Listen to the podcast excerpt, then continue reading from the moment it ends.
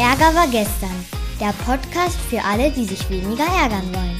Weniger oft, weniger lang und weniger heftig. Von Philipp Karch. Das ist übrigens mein Papa. Los geht's!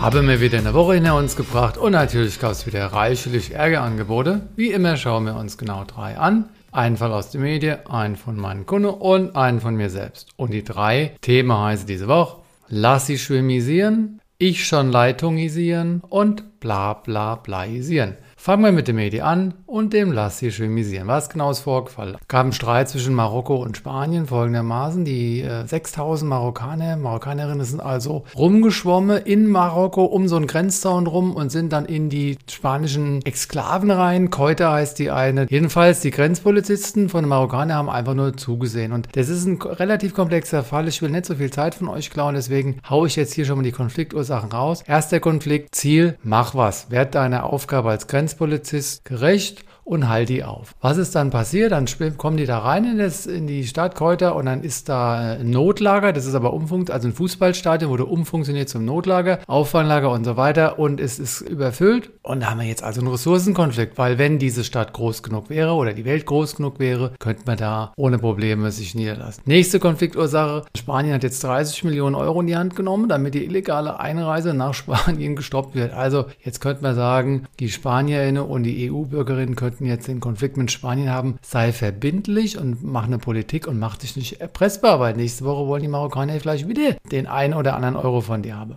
Nächste, der Regierungschef von Spanien, Pedro Sanchez, ist dann dahin gereist und hat gesagt, mein vorrangiges Ziel ist, Normalität in Keuter wiederherzustellen. Jetzt frage ich mich, was ist Normalität? Bedürfnis ist hier Gerechtigkeit und Verantwortung. Also wie kannst du von der Normalität sprechen, wenn andere Leute irgendwo hungern? Also das ist deine Normalität, aber es ist nicht die Normalität von allen. Und da ist das Wort ein bisschen ungenau. Und dann gibt es noch ein Thema hinne dran oder auch betroffen. Und zwar gibt es in Marokko folgende Situation. Da gibt es ja die Westsahara. Da gibt es also eine saharauische Exilregierung und Ibrahim Ghali ist da der Chef und die versuchen Westsahara von Marokko abzuspalten und Marokko will Westsahara behalten. Und dieser Ibrahim Ghali ist 73 Jahre alt, hat jetzt Covid bekommen und wird behandelt, wo? Nicht in der Westsahara, auch nicht in Marokko, das hätten die bestimmt nicht gemacht, sondern in Spanien. Und da ist jetzt Marokko also sauer, weil dieser Ghali ist quasi Staatsfeind Nummer eins und die wollen jetzt nicht, dass äh, die Spanier den unterstützen. Es gibt da einen Waffenstillstand, aber der wurde gebrochen. Und jetzt hat also Marokko ganz unumwunden mit Repressalien gedroht.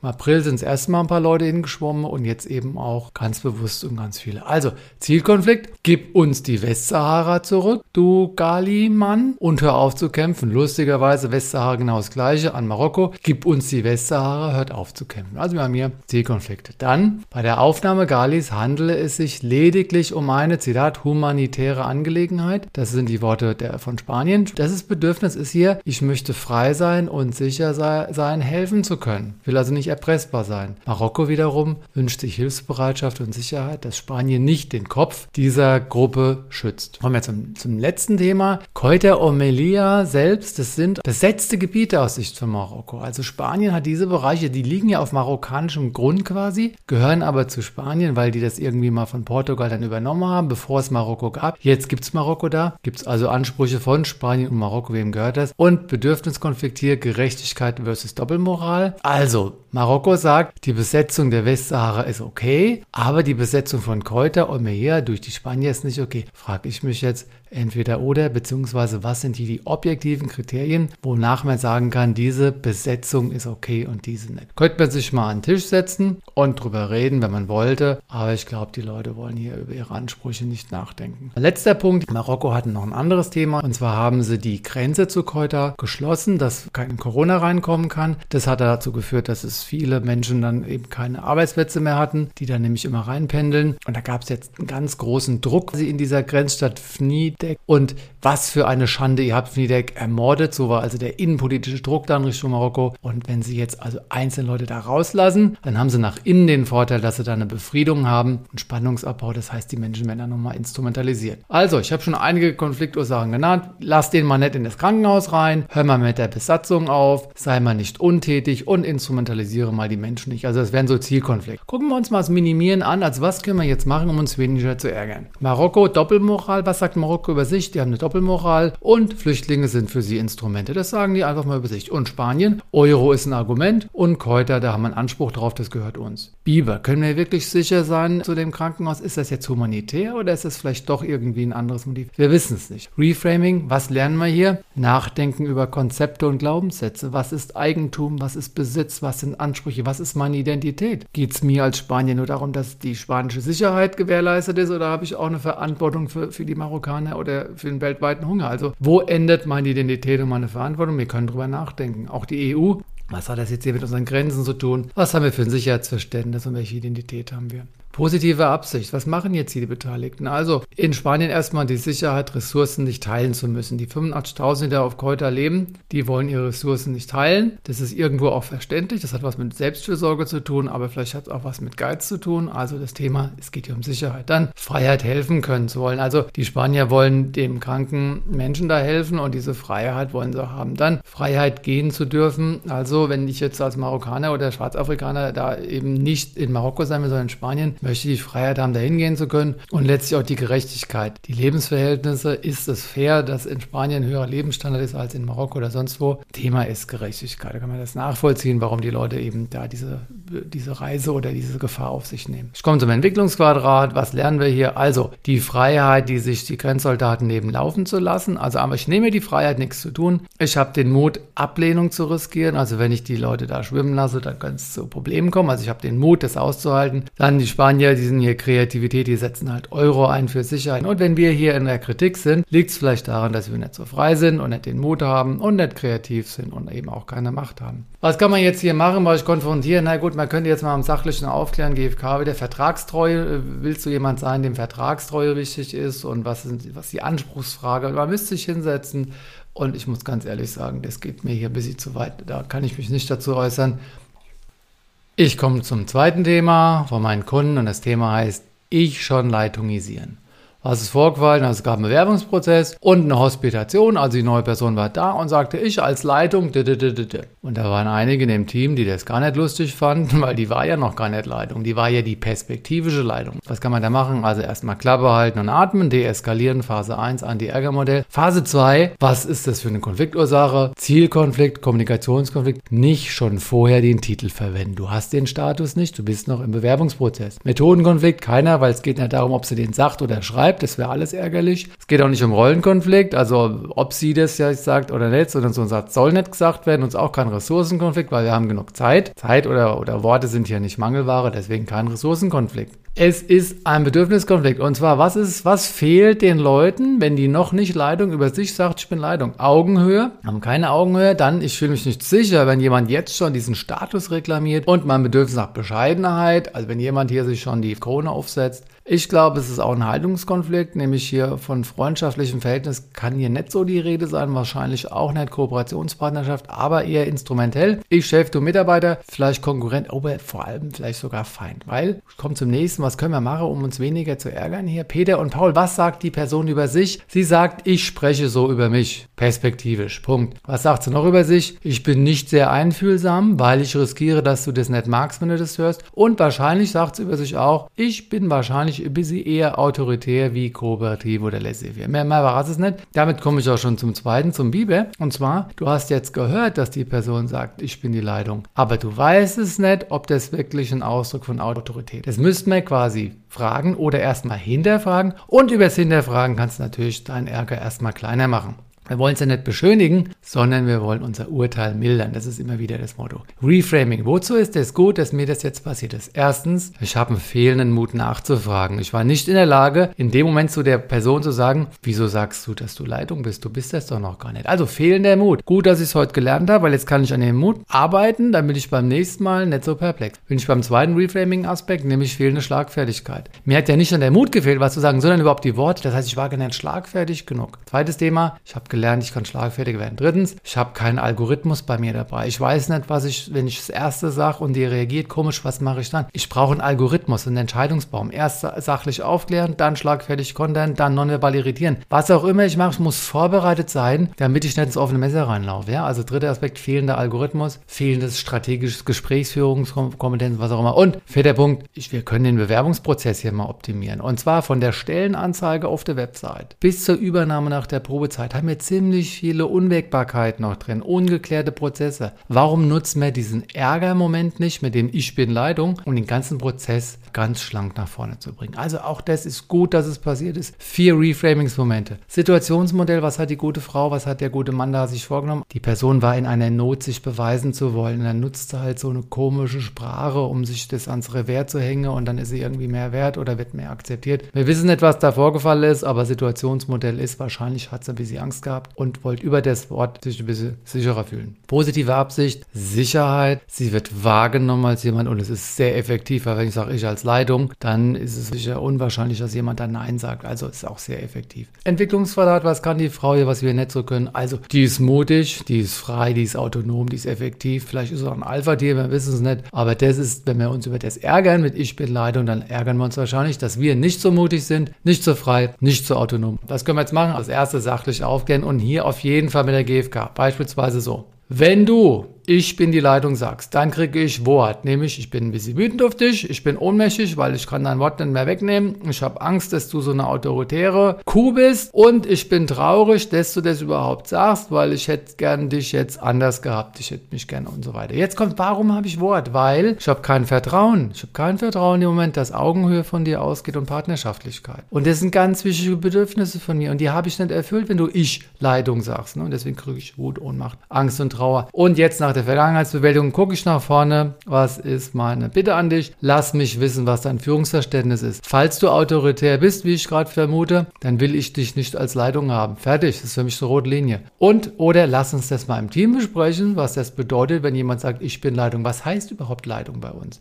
Lass uns bitte darüber reden. Das wäre sachlich aufklärend gewesen, wenn man das gewollt hätte. Wenn die dann reagiert, angenehm, einfühlsam weiter, wunderbar. Falls nicht, schlagfertig Content. Wir haben unseren Algorithmus gemacht, wir haben unseren Entscheidungsbaum parat und ich habe jetzt mal sieben Schlagfertigkeitsstrategien für euch zusammengefasst. Ganz wichtig, wenn ihr die sagt, immer erstens mit innerer Leichtigkeit, Humor statt Sarkasmus oder Bitterkeit. Zweitens, Freude im Gesicht und drittens, Liebe in der Stimme. Das erste wäre verdutzt fragend, bist du wirklich schon Leitung? Mit so einem Schmunzeln Lächeln hinterher. Weil ist eine rhetorische Frage, ist ja klar. Punkt zwei.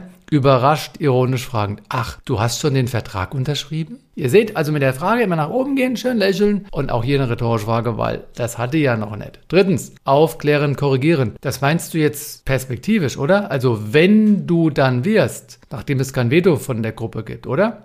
Viertens, Fragen sensibilisieren. Was glaubst du, wie es mir geht, wenn du das sagst, dass du schon Leitung bist? Uiuiuiui. Müssen wir ein Empathietraining machen für die Kollegen. Dann verwirrend, unvollständig. Wie jetzt? Also die sagt ich als Leitung und du sagst einfach nur wie jetzt? Bewusst unvollständig, damit sie dieses Vakuum befüllen muss. Ne? Sechstens, sich doof stellen. Echt jetzt? Die Geschäftsführung hat uns noch gar nicht informiert, dass du die Stelle schon hast. Oder hast du die noch gar nicht? Und sich doof stellen Nummer zwei, verstehe ich nicht ganz. Mein Verständnis war erst Hospitation, dann Stelle. Oder?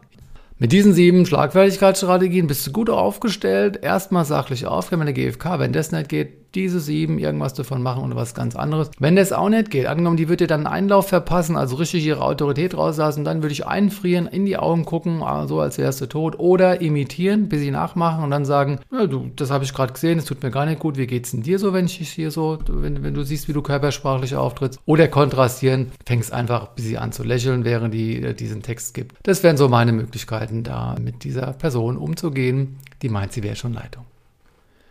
Ich komme zum dritten Fall, das ist ja immer ein eigen. Diesmal hat es meine, meine Tochter hier reingeschafft. Was war vorgefallen? Das Bundesamt für Bevölkerungsschutz und Katastrophenhilfe hatte eine Meldung rausgegeben, das Grundwasser wird knapp. Zitat, ein ressourcenschonender, nachhaltiger Umgang mit Wasser sowie eine erhöhte Selbstschutz und Selbsthilfesfähigkeit in der Bevölkerung bei Extremwetterlagen ist bereits heute sehr angezeigt. Ich als Vater habe dann natürlich überlegt, alles klar, mache ich eine Nachricht an meine WG, Frau, Sohn, Tochter, habe das weitergeleitet, habe gesagt, wir können ja mal gucken, was wir zu Hause so machen können, ne? so duschen, was auch immer. Thema. Dann kam eine Nachricht von meiner Tochter, zurück auf Streamer, bla bla bla, okay, Papa. Daraufhin, ich wollte schon was zurücktippen, habe ich gesagt, nee, keine E-Mail oder sowas. Einfach eine Sprachnachricht, was, wie meinst du das mit dem bla bla bla, ich bin ein bisschen traurig, äh. und dann, boah Papa, nächste Nachricht, boah Papa, B-O-R, na wie das chemische Element, boah Papa, das nimmst du immer viel zu ernst, da kann man noch nicht mal Spaß machen. Ausrufezeichen, Smiley, Smiley. Da ging es mir dann schon wieder gut. Ich habe auch da dann nochmal eine Rückmeldung gegeben, weil das nimmst du immer viel zu ernst, das, hat, das immer hat mir nicht so gefallen, also ich habe sie dann jetzt nicht belehrt, sondern ich habe nochmal eine Ich-Aussage dann gemacht, aber erstmal jetzt wieder das Anti-Ärger-Modell. Also, deeskalieren, Klappe halten und atmen. Ich kriege also diese bla bla bla Botschaft und boah, Papa, das nimmst du viel zu ernst. Ich erstmal die Klappe gehalten und tief eingeatmet. Dann analysieren. Was habe ich hier für Konfliktursache mit meiner Tochter? Also Zielkonflikt in Verbindung mit einem Kommunikationskonflikt. Ich will nicht negativ lesen, also bla bla bla. Und ich will auch nicht gar nichts hören. Also ich freue mich über eine positive Antwort. Ich habe einen Bedürfniskonflikt. Mir geht es nämlich hier um Wertschätzung und Wahrnehmung und die Freiheit, was sagen zu dürfen, ohne gleich was anstecken zu müssen. Und Haltungskonflikt, offensichtlich nervig mit diesem Text und ich möchte nicht nerven. Ich möchte der liebevolle, verbundene Vater sein können. Minimieren. Was kann man jetzt machen? Also Peter und Paul, was sagt die Mona über sich? Sie sagt diesem rebellischen, bockigen Kind, ich, bla bla bla, ne, Papa, lass mich in Ruhe, du besser, besser hier, brauche ich nicht. Dann Biber, woher weiß ich, ob das bla bla bla böse ist oder liebevoll, ne, weil okay, Papa ist ja auf jeden Fall schon konstruktiv einlenkend, vielleicht meint sie bla bla bla, ja völlig lustig, aber ich weiß nicht. Der Biber fragt ja immer, kann ich 100% sicher sein, dass das stimmt, wo ich denke. Dann Reframing, ich bin extrem abhängig von wohlwollenden Antworten meiner WG, ne, also wenn die jetzt nicht antworten, bin ich ein bisschen traurig, wenn sie so antworten, traurig. Warum beschränke ich mich nicht darauf, das einfach nur zu informieren und es ist gerade egal, was zurückkommt. Reframing heißt, was lerne ich gerade? Also geh mehr in die Abhängigkeit. Positive Absicht von meiner Tochter in der Abgrenzung, Freiheit und so weiter. Ist doch wunderbar, dass sie das kann. Und worüber ärgere ich mich jetzt hier? Na, es ist ihre Selbstfürsorge, ihre Freiheit, ihre Offenheit. Sie hat keine Angst vor Autoritäten und ich habe manchmal Angst vor Autoritäten. Das bewundere ich eigentlich und habe es in einer Ablehnung gleich verpackt. Sachlich aufklären, was kann man jetzt machen? GFK noch einmal für heute. Also, meine Tochter, Liebe, wenn du bla bla bla sagst, dann kriege ich Ärger, bin ein bisschen traurig, habe Angst. Warum? Mir geht es um den Schutz der, der Erde und so weiter. Und wenn, wenn du wenn das doof findest, dann kannst du einfach nur Ja sagen oder schweigen, aber du musst es nicht negativ machen. Als Bitte. Und Bitte heißt, sie darf auch Nein sagen. Wenn das nicht geht, wenn sie mir blöd kommt und ich ärgere mich, dann könnte ich auch schlagfertig werden. Sie also bla bla bla und jetzt kommen fünf Schlagfertigkeitsideen von mir. Als erstes, warum hast du dreimal bla geschrieben und nicht viermal? Und jetzt wieder lächeln und mit, mit Liebe im Gesicht und, und so weiter. Oder ich finde dreimal bla viel zu wenig. Beim nächsten Mal mach bitte fünf. Also eine Bitte. Oder schreibt mein bla nicht mit H am Ende. Also auch wieder nicht darauf eingehen, sondern Nebelkerzen zünden und Nebenbaustellen aufmachen. Oder das bla ist doch aus dem einen Lied, das letztes Jahr im Sommer. Weißt du noch, wie hieß das Lied nochmal? Da gibt es kein Lied. Ich will nicht über das Lied reden, sondern ich will hier nebenbei en passant mitgeben, dass ich das bla kacke fand. Und eine noch zum Schluss. Und wenn eines Tages mal kein Wassertropfen mehr aus der Leitung kommt, dann singen wir alle ein bla bla bla Lied, ja? Auch da wieder ganz en passant, ohne Zeigefinger, bisschen Druck aus dem Kessel genommen und gleichzeitig